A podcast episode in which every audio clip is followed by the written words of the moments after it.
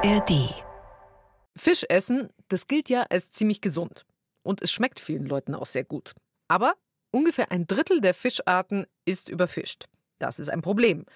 Aber wir haben heute wieder drei Vorschläge für euch, wie wir so Fisch essen können, dass es zumindest umweltverträglicher ist. Wir schauen uns einmal an, was wir selber machen können, wenn wir Fisch kaufen. Da kann man mit gutem Gewissen Sachen kaufen, von denen ich es nie gedacht hätte. Außerdem geht es bei uns um schlaue Netze. Die sollen dafür sorgen, dass nur noch der Fisch ins Netz geht, der auch wirklich gefangen werden soll. Und Fisch und Meerestiere nicht von weit her zu holen, sondern von hier zu essen, immer eine gute Idee. Und da gibt es nicht nur Karpfen, wir waren auf einer Garnelenfarm in Oberbayern. Dreimal besser diese Woche mit mir, Birgit Frank. Schön, dass ihr dabei seid. Und ich weiß jetzt nicht, wo ihr uns gerade hört, aber uns gibt's auch in der ARD Audiothek. Bei mir ist jetzt meine Redakteurin Anna Fawig, die kennt sich aus mit nachhaltigen Lebensmitteln im Supermarkt. Sie hat für diese Folge zum Thema Fisch recherchiert. Anna, Fischstäbchen, die sind doch bestimmt der Tod, oder? Das dachte ich vor meiner Recherche auch, aber dann haben wir mit Katharina Brundiers vom Naturschutzbund Deutschland gesprochen und die sagt dazu Folgendes. Wenn man darauf achtet, findet man tatsächlich verträgliche Fischstäbchen, die vom richtigen Fisch kommen, aus der richtigen Region und auch mit der richtigen Fangmethode gefangen sind. Wenn man darauf achtet, geht es. Okay, Fischstäbchen, die in Ordnung sind. Anna, wo kann ich denn sonst noch so beim Kauf drauf achten? Wenn du an der Tiefkühltheke stehst und da so ein Produkt in die Hand nimmst, dann steht auf vielen mittlerweile ein QR-Code. Den scannst du mit deinem Handy und dann öffnet sich eine Internetseite. Da gibst du wiederum einen Zahlencode ein, der auch auf der Packung steht. Super einfach. Genau. Und dann öffnet sich eine weitere Seite, auf der du lesen kannst, was für eine Fischart du da jetzt gerade hast, wo der Fisch gefangen wurde, wann er gefangen wurde und welche Fangmethode überhaupt genutzt wurde. Okay, und erkenne ich dann auch, ob der Fisch jetzt okay ist? Nein, das ist nämlich genau das Ding. Du musst dich noch weiter informieren, damit du weißt, was du kaufen kannst. Und das beste Hilfsmittel ist laut Katharina Brundies vom NABU eine Liste. Die aktuellste, letzte Liste, die rausgegeben wurde, das ist die Guter Fischliste. Und dort sind verschiedene Fischarten gelistet unter Berücksichtigung des Zustands des Bestandes, weil darauf kommt es an. Also es kann eine Fischart geben, der geht es in einem Fanggebiet gut, aber in dem anderen Fanggebiet ist diese Fischart dann schon überfischt. Und dazu kommt dann aber auch die Fangmethode. Das ist auch ganz wichtig, darauf zu achten. Und ja, dieses Vorwissen sollte die Verbraucherin, der Verbraucher schon mitbringen. Das ist schon so. Okay, es ist also aufwendig, aber Anna, was geht denn so an Fisch gerade gut? Diese Liste ist echt überschaubar. Das sind zwölf Fischarten, die da drauf stehen. Zum Beispiel der Bonito-Thunfisch, aber nur aus dem richtigen Gebiet und nur, wenn er geangelt ist. Mhm, das heißt also nicht große, fette Netze, so. Genau. Und wenn du eher Typ Backfisch bist, dann ist die Ostseescholle gerade dein Fisch to go. Auf der Liste steht auch immer dabei, welche Fischart gerade okay ist und welche Fangart bei welchem Fisch vertretbar ist. Und noch eine Zusatzinfo, wenn du gar keine Infos auf einem Produkt findest, dann solltest du laut NABU unbedingt die Finger davon lassen, weil du eben nicht weißt, was da drin ist. Mhm. Und was ist generell besser? Aquakultur, also Fisch, der gezüchtet wird, oder Fisch, der tatsächlich aus dem Meer gefangen wird? Es kommt immer auf die drei Sachen an, die Fischart, die Herkunft und die Fangart. Eine konventionelle Aquakultur kann Lachszucht unter katastrophalen Bedingungen sein. Und umgekehrt, eine konventionelle Karpfenzucht hier in Bayern, die ist dann wiederum gut. Der NABU empfiehlt eigentlich Wildfang, also Fische und Co. aus dem Meer. Vorausgesetzt, die Bedingungen stimmen, also wie zum Beispiel die Fangmethode, die kann nämlich teilweise echt zum Problem werden.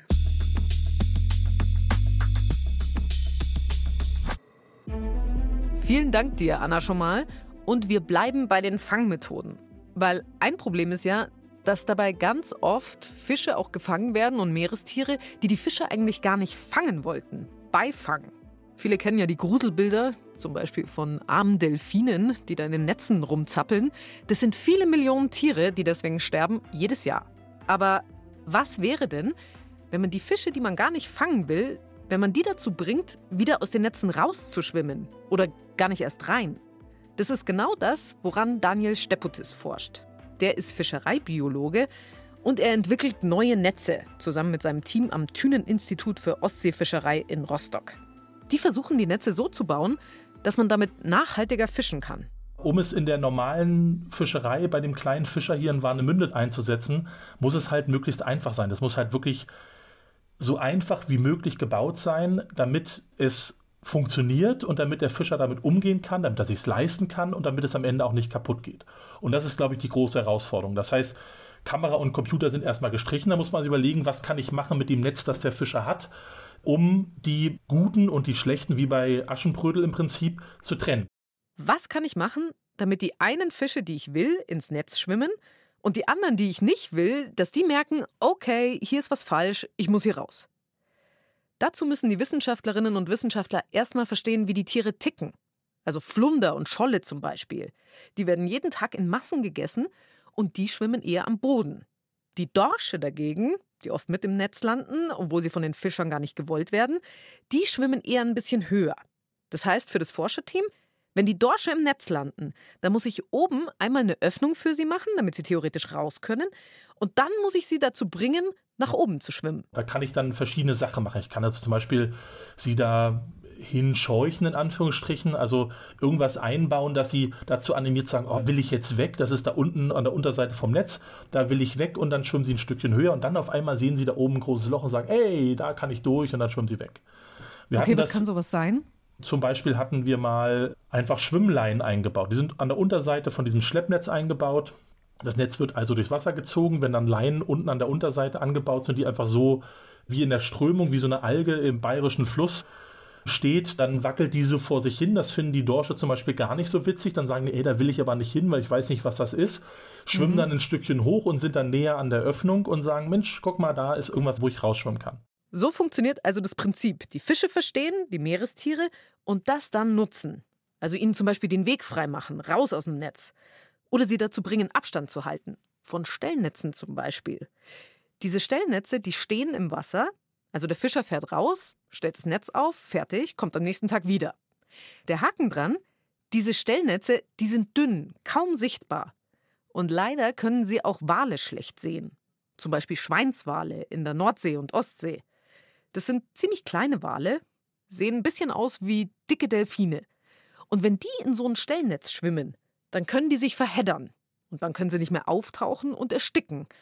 Und wenn jeder Fischer so nur einen Schweinswal tötet im Jahr, dann hat die Art bald ein sehr ernstes Problem.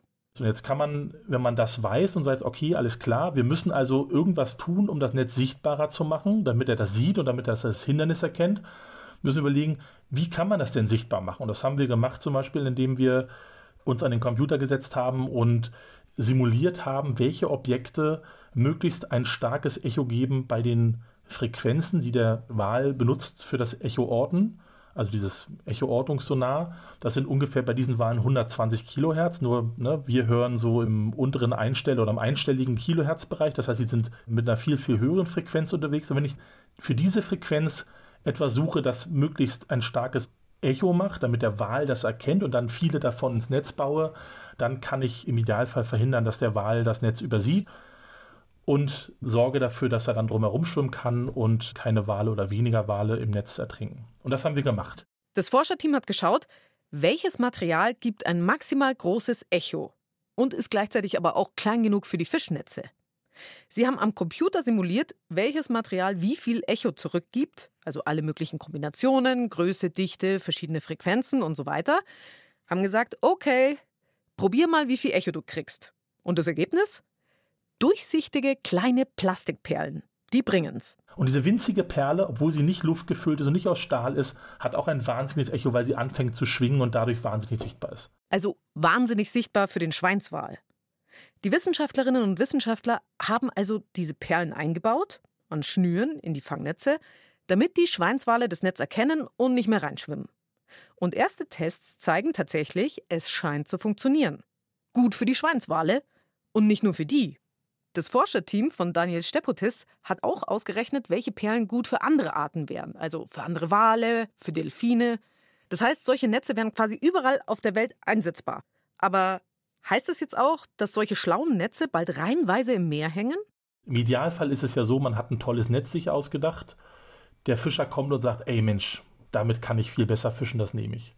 Das ist leider nicht immer der Fall, weil es am Ende natürlich auch bedeutet, man muss sich ein neues Netz besorgen, man muss vielleicht seine Fischerei umstellen, es stellt sich immer die Kosten- und Nutzenfrage, was ist mein Nutzen eigentlich davon? Natürlich möchte kein Fischer Schweinswale fangen oder irgendwelche anderen Fische fangen, aber ist der Nutzen größer als die Kosten?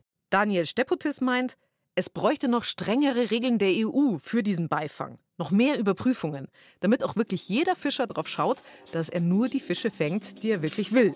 Da gibt es schon Regeln in der EU, aber halt auch viele Ausnahmen. Smarte Netze wären also eine Lösung für Fische im Meer. Aber die Hälfte von dem Fisch, den wir essen, der wird gezüchtet in Aquakulturen. Und noch viel mehr gilt es für andere Meerestiere, zum Beispiel für Garnelen. Und das Garnelenbusiness in Asien, das ist ja oft eine völlige Umweltsauerei. Aber was ist, wenn so eine Zucht nicht irgendwo ist auf dem Meer, sondern bei uns, um die Ecke? Wo wir eben nicht Fisch, Meerestiere durch die Welt zu uns karren müssten und wo man hier drauf schauen könnte, dass es auch einigermaßen umweltverträglich läuft. Sowas gibt's schon. Wir waren auf einer Garnelenfarm in Langenpreising, das ist nördlich von München. Und dort wird in Fabrikhallen in der Pampa die bayerische Garnele großgezogen. Also so wird die beworben von Amrei Stäbler von der Firma Honest Catch. Und ja, diese Garnele ist ziemlich exklusiv und kostet einiges. Ich habe nachgeschaut, bevor ich hierher gekommen bin. Ein Kilo Garnelen kostet bei Ihnen aktuell rund 100 Euro. Wer leistet sich das?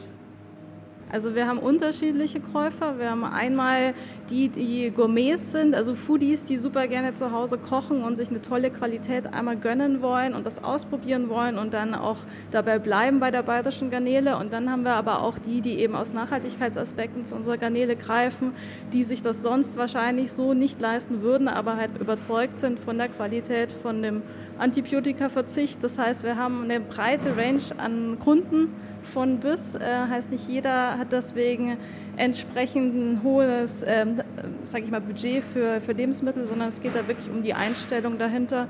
Und deswegen ist es auch spannend zu beobachten, dass wir eben eine ganz breite ähm, Kundschaft bedienen können mit unserer Qualität. Also es wird jetzt kein Massenprodukt bei dem Preis, würde ich sagen. Jedenfalls, der Biologe Chris Deininger, der leitet diese Garnelenzucht und er hat mich auch rumgeführt. Durch die Hallen. Da ist ganz viel Wasser, ganz viel Lärm und auch ein bisschen Asien. Perfekt. Rein, oder? Yep.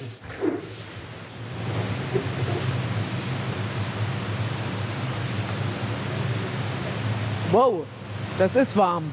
Das ist warm. Tropische Temperaturen wie in den Mangroven erwarten uns jetzt. Also tropische Temperaturen, äh, das heißt, hier sind es wahrscheinlich ungefähr 30 Grad, oder? Ja, genau, 30 Grad und eine sehr hohe Luftfeuchtigkeit. Also zwischen 80 und 90 Prozent haben wir hier. Ja, ist wie im Asienurlaub. Hier vier große Zuchtbecken. Das sind so rechteckige Becken, die sieht man hier. Und wir haben es in zwei Etagen. Also im Erdgeschoss gibt es die vier Becken in einem Stahlgerüst eingefasst. Und dann gibt es die, die zweite Ebene darüber, wo auch nochmal vier Becken sind. Und da gehen wir jetzt auch mal hoch, weil da können wir ein bisschen besser sehen. Also wir laufen hier über hohe Gitter Rechts und links von mir sind diese langen Becken, an denen überall Rohre reinführen. Und überall an diesen Rohren läuft da von oben bis unten Wasser durch. Also es ist sehr viel in Bewegung hier. Da sind sie, da schwimmen sie. Genau, da sieht man jetzt die Garnelen schwimmen. Teilweise schwimmen in der Wassersäule, teilweise sitzen sie am Boden, ganz ruhig. Kommt immer ein bisschen darauf an, wie hungrig sie gerade sind. Ähm, davon hängt dann die Aktivität ein bisschen ab. Wie viel leben in so einem Riesenschwimmbecken, das wir jetzt vor uns sehen? Ja, im Normalfall an die 100.000. Ich äh, kann mir vorstellen, hier fällt richtig viel Dreckwasser an. Ja, die, die Garnelen scheiden natürlich kontinuierlich dann Wasser aus und es gibt auch Futterreste in den Becken, aber wir betreiben ja eine Kreislaufanlage. Das heißt, unser Zuchtwasser wird kontinuierlich im Kreis geführt und durchläuft eigentlich eine eigene Wasseraufbereitung. Die haben wir angekoppelt hier an die Becken hinten in einem separaten Raum. Die Anlage hat einen sehr geringen Wasseraustausch. Das ist ja auch bei Kreislaufanlagen so im Vergleich zu einer Durchflussanlage, wo jetzt ein Forellenzüchter Wasser aus einem Fluss entnimmt, kontinuierlich durch seine Becken fließen lässt und wieder in den Fluss gibt. Ist es bei uns anders. Wir verwenden ja ausschließlich das gleiche Wasser führen das im Kreis, reinigen das auf und haben nur einen ganz geringen Teil des Wassers, das sind ein bis drei Prozent am Tag, der verworfen wird. Aber das heißt, Sie haben hier im Hintergrund ziemlich viele Kläranlagen, die da arbeiten. Genau, richtig. Ja, wir haben eigentlich eine eigene Kläranlage hier angekoppelt. Sie arbeiten ja auch ohne Antibiotika-Einsatz. Trotzdem ist ja, wenn so viele Tiere auf einem Haufen sind, ist ja immer Potenzial für Ärger da, würde ich sagen. Ja, es ist, ähm, man darf es natürlich nicht übertreiben. Äh, der Besatz ist auch, die Besatzdichte ist, ist klar limitiert, einfach natürlicherweise. Aber das würde man dann auch merken, weil dann äh, die Garnelen auch nicht mehr wachsen und eben sterben. Das heißt, man kann die Besatzdichten gar nicht ins Extreme treiben. Was kriegen die zu fressen? Also äh, Futterpellets, was ist da drin? Es ist im Prinzip ein Aquakulturfutter, wie man es jetzt auch für Karpfen oder Forellen verwenden würde, nur mit einer anderen Zusammensetzung. Die ist dann abgestimmt auf die Bedürfnisse der Garnele. Wir sind mittlerweile sehr froh, dass wir sogar ein in Deutschland produziertes Futter verwenden können. Und wir sind auch bemüht, äh, den, den Anteil an marinen Ressourcen zu reduzieren im Futter. Das heißt, wir haben viele pflanzliche Bestandteile drin, zum Beispiel Erbsen oder Lupine. Und dann ist ja einer der neueren Trends eben das Insektenprotein als sehr nachhaltige Proteinform. Aber aktuell fressen die diese Futterpellets und da ist der Hauptbestandteil einfach Fischmehl. Ja, der Hauptbestandteil ist nach wie vor Fischmehl, aber es ist schon, der Anteil an pflanzlichen Proteinen steigt immer mehr.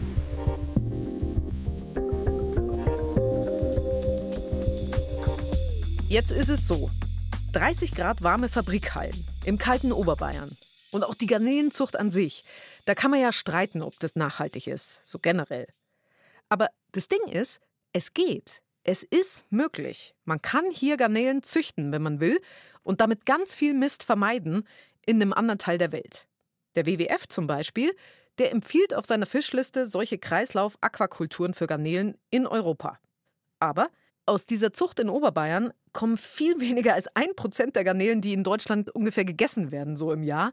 Deswegen, wenn wir weiter Fisch essen wollen und Meerestiere, da werden viele Leute einfach weiter in den Supermarkt gehen.